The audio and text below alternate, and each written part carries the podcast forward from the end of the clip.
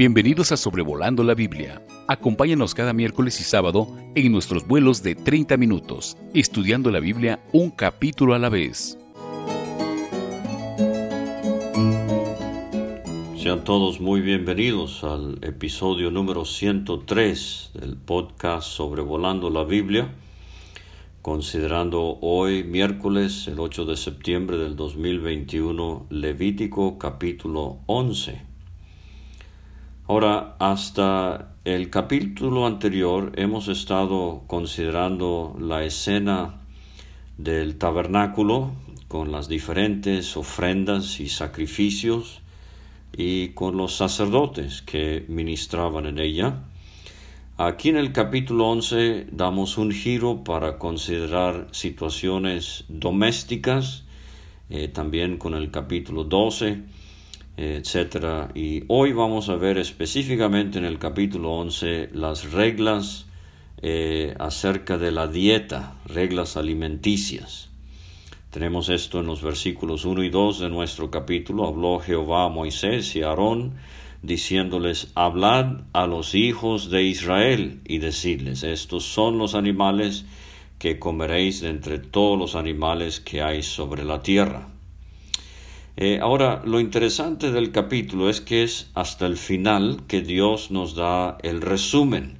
Y por eso voy a leer estos dos versículos 46 y 47 ahorita para darle una idea inspirada por el Espíritu Santo de Dios de qué es lo que tenemos en este capítulo. Dice el versículo 46, esta es la ley acerca de las bestias, las aves, todo ser viviente que se mueve en las aguas y todo animal que se arrastra sobre la tierra. En el capítulo vamos a ver estas cuatro categorías eh, y se mencionan algunos ejemplos de estos animales. La ley. Vimos en el capítulo 6, versículo 8 y capítulo 7 la ley de las ofrendas, o sea, lo, lo que regulaba las ofrendas y los sacrificios y el cuidado que el sacerdote tenía que tener con esto. Eh, vamos a ver en el capítulo 14 la ley del leproso en el día que fuere limpiado eh, y todo el rito en relación a esa situación. Aquí vamos a ver la ley de la dieta. Entonces, esta es la ley. Pero el, el propósito en el versículo 47 es para hacer diferencia entre lo inmundo y lo limpio, entre animales que se pueden comer y los animales que no se pueden comer. Entonces, eh, el, permiso o la prohibición en cuanto a ciertos animales era para que ellos aprendieran a hacer diferencia entre lo inmundo y lo limpio. Eh, de paso, inmundo es una palabra clave en este capítulo, aparece 32 veces. Y abominación, relacionado al animal inmundo, eh, aparece 10 veces. Ahora, lo de animales limpios e inmundos no es algo nuevo en la escritura. Se acuerda que Noé, él ofreció, eh, habiendo pasado ya el diluvio, él ofreció sacrificios a Dios de animales limpios. Eh, lo que tenemos aquí en Levítico 11 exclusivamente para el pueblo de Israel es algo más detallado y Levítico 11 tiene su paralelo con Deuteronomio 14 que usted podría eh, revisar de una vez o lo vamos a considerar Dios mediante cuando lleguemos al quinto libro del Pentateuco.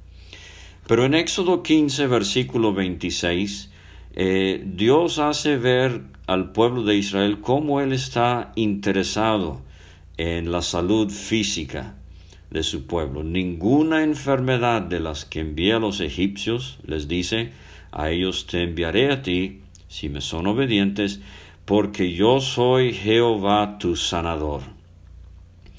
En algunos casos la prohibición era obviamente por razones higiénicas, en otros casos realmente no sabemos. Eh, no es que Dios esté peleado con alguna criatura u otra, todas son sus criaturas, maravillas de la creación, eh, pero Probablemente hay en esta lista también eh, razones teológicas que presentan figurativamente principios divinos, eternos, en cuanto a la salud espiritual de su pueblo. Y a esto me refiero, por ejemplo, la meditación. ¿Cómo debemos eh, aprender el arte de la meditación y leer las escrituras, pero entonces eh, meditar continuamente sobre lo que hemos leído. Vamos a ver eso en un momento. Ahora, lo otro que quiero enfatizar es que la lista aquí en Levítico 11 es representativa, no es completa. Y al prohibir o permitir ciertos animales, eh, Dios no está evaluando negativamente al animal, pero eh, de una vez hasta en lo que el israelita come, Dios quiere hacer de su pueblo una nación distinta, diferente a los demás pueblos. El renombrado comentarista Warren Wiersbe, él dice que hay tres eh, hechos que debemos considerar con estas leyes. Número uno, Dios dio estas leyes alimenticias a la nación de Israel, a ninguna otra nación, no a los gentiles. Número dos, al obedecer estas reglas eh, se garantizaba eh, pureza ceremonial, pero eso automáticamente no hacía a la persona más santa en su carácter. Eh, Juan Wesley y otros predicadores de antaño, ellos enfatizaban mucho que después de la piedad lo más importante es el higiene, la limpieza. Y esto eh, debería caracterizarnos como creyentes. Pero número tres, eh, estas leyes eran temporales y su validez quedó obsoleta cuando Cristo murió en la cruz. Eh, ahora entonces vamos a ver la primera categoría de animales. Son animales terrestres, mencionados en los versículos 3 a 8, eh, o sea, los mamíferos. Eh, dice el versículo 3, de entre los animales todo el que tiene pezuña hendida y que rumia, éste comeréis. La pezuña hendida es una uña muy desarrollada que tienen algunos animales en sus extremidades o sus patas. Termina eh, la pata como en un casco. Son eh, animales que se apoyan solo en el extremo de sus dedos para caminar. En el caso de las pezuñas hendidas, el casco se encuentra dividido en dos segmentos. Cada uno se corresponde con un dedo del pie que se encuentra claramente dividido y que aunque muy limitado puede tener cierto movimiento independiente. Entonces la pezuña hendida, con su énfasis en separación, nos da una clara lección espiritual para el judío en aquel tiempo, viviendo en separación de las naciones alrededor, como para el cristiano el día de hoy. Debemos ilustrar la pezuña hendida con una vida apartada de este mundo. Ahora, el rumiar. Animales rumiantes mastican hierba, por ejemplo, y lo tragan, pero luego regresan y lo mastican otra vez y otra vez. Y usted quizás ha visto esto en las ovejas, por ejemplo, o en las vacas. Ahora, eh, tenemos en los versículos 4 a 7 de eh, estos animales terrestres eh, el camello, el conejo y la liebre. Ellos rumian, pero no tienen pezuña hendida. Entonces quedan descalificados. El cerdo, en el versículo 7, eh, tiene pezuña hendida, pero no rumia. Queda descalificado también. Y si usted conoce la comida mexicana y nuestro sabrosísimo eh, plato de cochinita pibil. Comimos ayer unas tortas, mi esposa y yo, de cochinita pibil, muy, muy rico. No se desanime, Levítico 11 no le está cancelando ese privilegio. Recuerde, esto fue dado a Israel bajo la ley. Eh, entonces quiero enfatizar lo del andar y lo del rumiar. Eh, o sea, la pezuña hendida y el andar y el rumiar con lo de la alimentación. He dicho ya, la pezuña hendida habla del andar del creyente, el rumiar nos habla de la meditación del creyente. Enoch, por ejemplo, él anduvo en comunión con Dios, caminó con Dios en un mundo antidiluviano perverso, corrupto, pero él se separó de ese mundo para caminar con Dios y Dios se lo llevó. Pezuña hendida. Andar en Efesios es un tema predilecto de Pablo, pero fíjese el versículo 7. Esto pues digo y requiero en el Señor que ya no andéis como los otros gentiles. Esa es la pezuña hendida, separación del mundo, que andan en la vanidad de su mente. Ese es el rumiar. El, el gentil, o sea, el incrédulo, el que no es creyente en Cristo, eh, su mente rumia y rumia y mastica y mastica lo que no es de agrado al Señor. Eh, entonces las dos ideas en un versículo en Efesios. Pero fíjese el Salmo 1. Este para mí es uno de los más claros ejemplos que hay en la Biblia de la pezuña hendida y del rumiar. Eh, el hombre, el varón justo, que no anduvo en consejo de malos. Esa es la pezuña hendida, separado, apartado de este mundo. Pero ¿qué dice el versículo 2? Sino que en la ley de Jehová está su delicia y en su ley medita de día y de noche. Ese es el rumiar. El creyente que se aparta de este mundo, pero su corazón se llena, su mente rebosa de la palabra de Dios y es su constante, su continua meditación. Nos hace mucha falta en el 2021 el arte de la meditación. Ahora versículos 8 a 12 tenemos animales acuáticos. Eh, esto comeréis de todos los animales que viven en las aguas, todos los que tienen aletas y escamas. Aquí hay otros dos requisitos para animales acuáticos. Eh, en las aguas del mar, en los ríos, estos comeréis.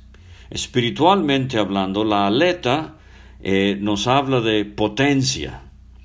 Y esto ilustra lo que debe caracterizar al creyente que en su dieta hay lo que promueve el poder del Espíritu Santo en su vida.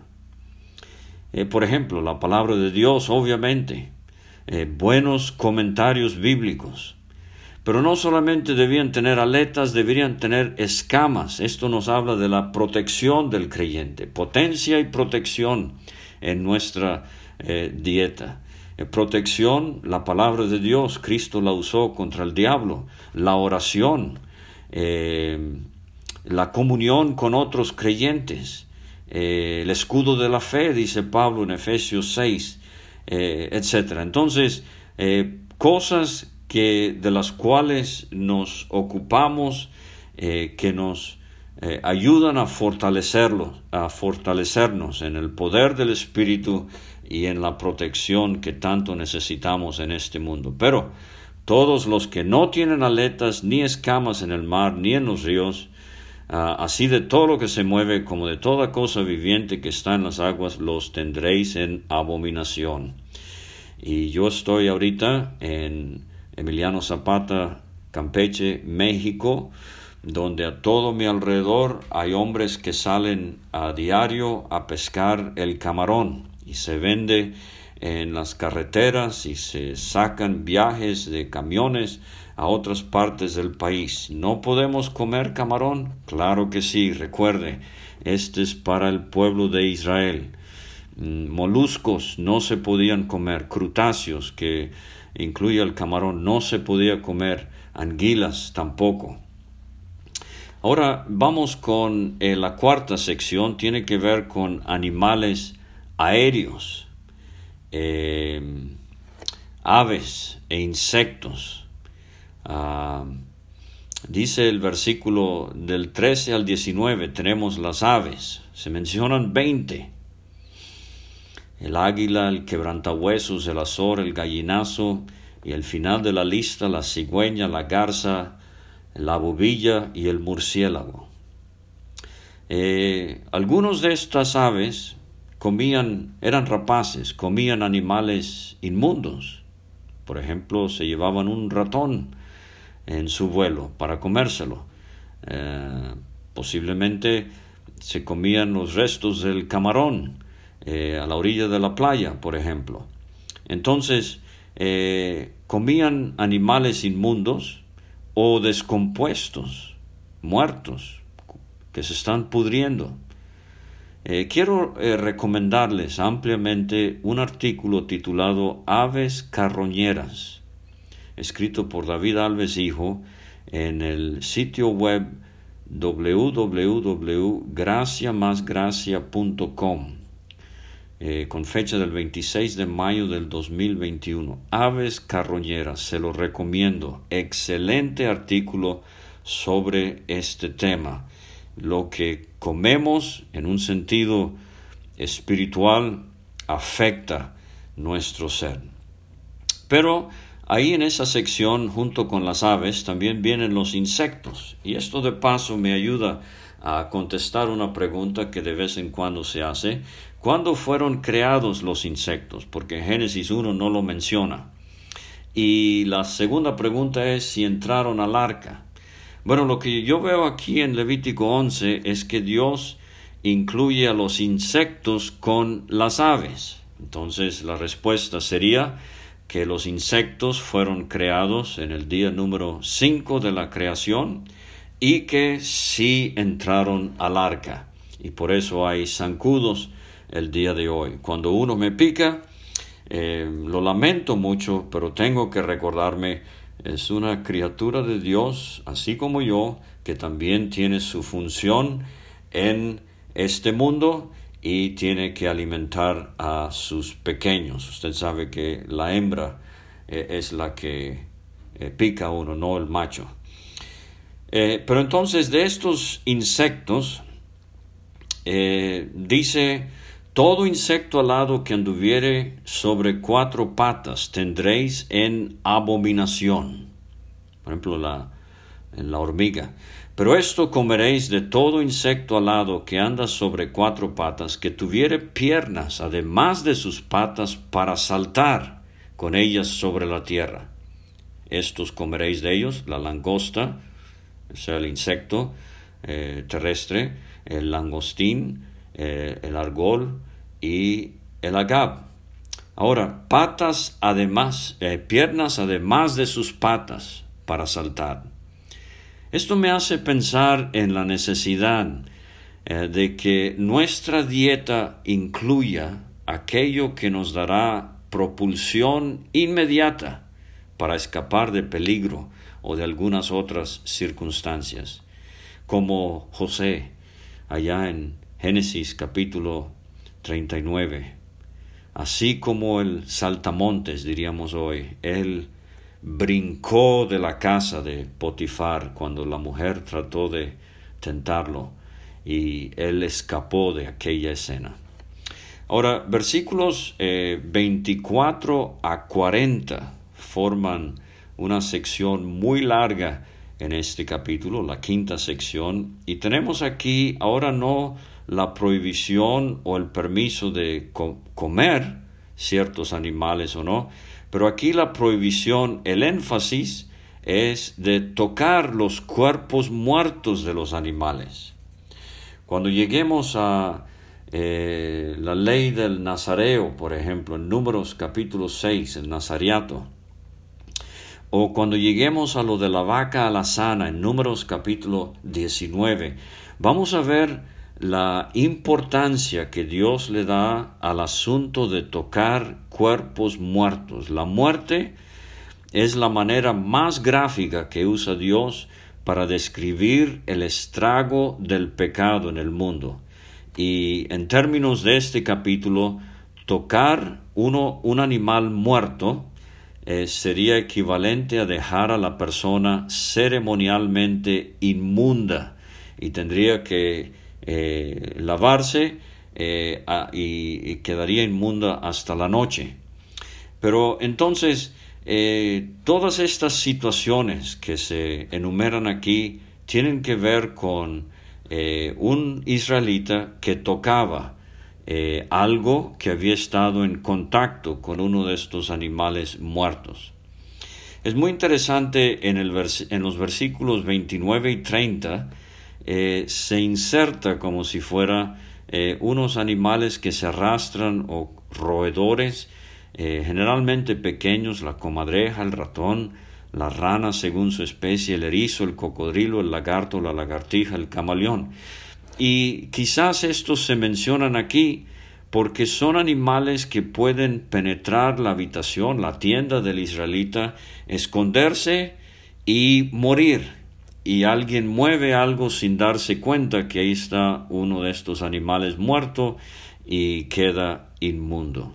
De paso, en un lugar llamado en el estado de Zacatecas, aquí en México, eh, tuve el privilegio de ser invitado a comer y la señora eh, de la casa me explicó que sería un platillo para eh, visitantes de honor y cómo me honró ese día.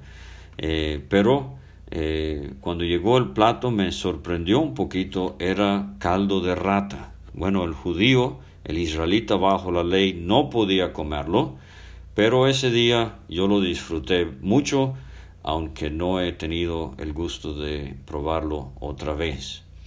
Eh, en estos capítulos también eh, resalta eh, excepciones que tenemos en el versículo 36, con todo la fuente y la cisterna donde se recogen aguas serán limpias, mas lo que hubiere tocado en los cadáveres será inmundo, y si cayere algo de los cadáveres sobre alguna semilla que se haya de sembrar, será limpia. Agua es básico para la vida, y la siembra eh, era básico para la manutención del pueblo de Israel. Entonces, eh, en medio de una lista que parece ser algo rígida e intransigente, Dios nos muestra cómo Él eh, piensa en cada detalle en cuanto a la vida de los israelitas y el deseo que Él tiene de su bienestar. Ahora quiero llegar a la última sección del capítulo, eh, versículos 41 a 47. Es una manera de concluir y hay aquí un llamado a la santidad. Israel debía ser un pueblo diferente a las naciones a su alrededor, santo, apartado para su Dios. Versículo 41, todo reptil que se arrastra sobre la tierra es abominación, no se comerá la serpiente, por ejemplo. Todo lo que anda sobre el pecho y todo lo que anda sobre cuatro o más patas, de todo animal que se arrastra sobre la tierra, no lo comeréis. Ahora quiero notar dos, en la repetición de una fórmula clave aquí en Levítico. Versículo 44. Yo soy Jehová vuestro Dios, vosotros por tanto os santificaréis y seréis santo porque yo soy santo. Recuerde de nuevo la idea es apartado del mal. Así como Dios es apartado del mal, así Él quiere que lo sea su pueblo. Así que no contaminéis vuestras personas con ningún animal que se arrastre sobre la tierra. Y de nuevo en el versículo 45, porque yo soy Jehová, que os hago subir de la tierra de Egipto para ser vuestro Dios. Aquí está. Seréis pues santos, porque yo soy santo. O sea que el pueblo reflejara el carácter de Dios y no el de las naciones a su alrededor. Y esto va a ser una prueba muy difícil para Israel, así como lo es para usted y yo. Nos dejamos llevar tanto por lo que está de moda y lo que los demás están haciendo y la canción que más suena en la radio, el programa más popular en la televisión, eh, la película más llamativa en el cine, la manera de vestir, eh, etcétera, etcétera. Pero Dios dice, quiero que ustedes se aparten así como yo vivo apartado del mal. Y ya leímos los, eh, los, versículos 46 y 47, donde tenemos el resumen del capítulo. Eh, pero quiero notar versículo 47 para hacer diferencia. Eh, como he dicho, la lista no es completa, pero ellos iban a tener que usar su discernimiento. Y así nosotros hoy. Hay muchas cosas que Dios no nos ha dicho en blanco y negro, sí se puede, no se puede, sí se puede, no se puede. Hay algunos creyentes que quisieran vivir así, pero eso es vivir como un zombie, eh, como un robot. Lo que Dios quiere es un pueblo maduro espiritualmente, con buen discernimiento, para poder tomar datos como están en este capítulo y entonces llevarlo a diferentes situaciones de la vida y poder concluir Dios sí se agrada en esto, Dios no se agrada en aquello y por lo tanto no lo voy a hacer. Ahora, he dicho que esto fue escrito para Israel y quiero terminar eh, hablando acerca de Levítico 11 a la luz del Nuevo Testamento y esto tendrá que ser breve. Pero como con muchas otras cosas en el Nuevo Testamento, una fórmula muy, muy sana, saludable para estudiar la Biblia es ¿qué dijo Cristo en los Evangelios acerca de la alimentación? ¿Qué hicieron los apóstoles, principalmente, los creyentes también, en el libro de los Hechos? Y finalmente, ¿qué se enseñó en las epístolas? Y fíjese, ¿qué dijo Cristo? En Marcos 7, versículo 18 a 20, Cristo dijo, ¿también vosotros estáis sin entendimiento? ¿No entendéis que todo lo de fuera que entra en el hombre no le puede contaminar, porque no entra en su corazón, sino en el vientre y sale a la letrina? Esto decía, este es un comentario del Espíritu Santo, que Marcos pone aquí en su Evangelio. Esto decía haciendo limpios todos los alimentos. Pero decía, que lo del, pero decía que lo que del hombre sale, eso contamina al hombre. Enfatizo, esto decía haciendo limpios todos los alimentos. Ahí está el camarón, ahí está el caldo de rata, ahí está el sándwich de cochinita pibil, eh, etcétera, etcétera. Ahora, ¿qué se hizo en el libro de los Hechos? Bueno, Hechos 10, versículos 10 a 15, es la escena donde Pedro, en la casa de Simón el curtidor, como un judío eh, muy eh, cuidadoso, no aguanta los cuerpos de animales muertos, las, los cueros con que trabaja Simón, y él se sube al tejado arriba de la casa, y le dio mucha hambre y quería comer. Y, mientras preparaban la comida, eh, sobrevino sobre Pedro un éxtasis, y vio el cielo abierto y desciende un gran lienzo con animales cuadrúpedos terrestres, reptiles, aves del cielo, del tipo que hemos visto aquí en Levítico 11. Y una voz le dice, levántate, Pedro, mata y come. Pedro dice, Señor, no. Qué contradicción decir Señor y no en la misma frase. Nunca eh, ninguna cosa común o inmunda he comido jamás. Y la voz le dice, lo que Dios limpió, no lo llames tú común. Lo del camarón y el cerdo y la bubilla quedó atrás. Come, si es tu gusto. Eh, ¿Qué dijo, eh, qué escribieron los apóstoles en las epístolas? Pablo en 1 Timoteo 4, versículos 1 a 5, él dice, todo lo que Dios creó es bueno y nada es de desecharse si se toma con acción de gracias porque por la palabra de Dios y por la oración es santificado.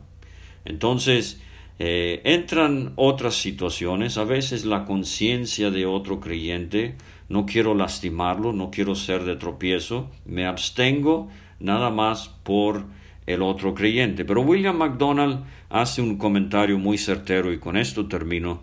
Sin embargo, incluso eso no incluiría alimentos contaminados. O sea, cuando Pablo dice que todo lo que Dios creó es bueno y nada es de desecharse. Incluso eso no incluiría alimentos contaminados, no porque de gracias los puede comer, culturalmente inaceptables. Eso también hay que considerarlo. O que le causarían mala digestión a una persona. Entonces, podemos comer lo que sea, sin restricción. Démosle gracias a Dios antes de participar de los alimentos, pero Levítico 11 no aplica ceremonialmente al creyente hoy, pero sí está lleno de muchas enseñanzas espirituales, de que lo que comemos de manera moral o espiritual afecta nuestras vidas. Que el Señor nos ayude a andar en vidas apartadas del mal, rumiando, meditando constantemente en las glorias del Señor y en su santa palabra. Muchas gracias por escuchar y nos vemos en Levítico capítulo 12. Gracias por escuchar este estudio. Escríbenos a sobrevolando la Biblia gmail.com. Visita nuestra página www.graciamasgracia.com. Hasta la próxima.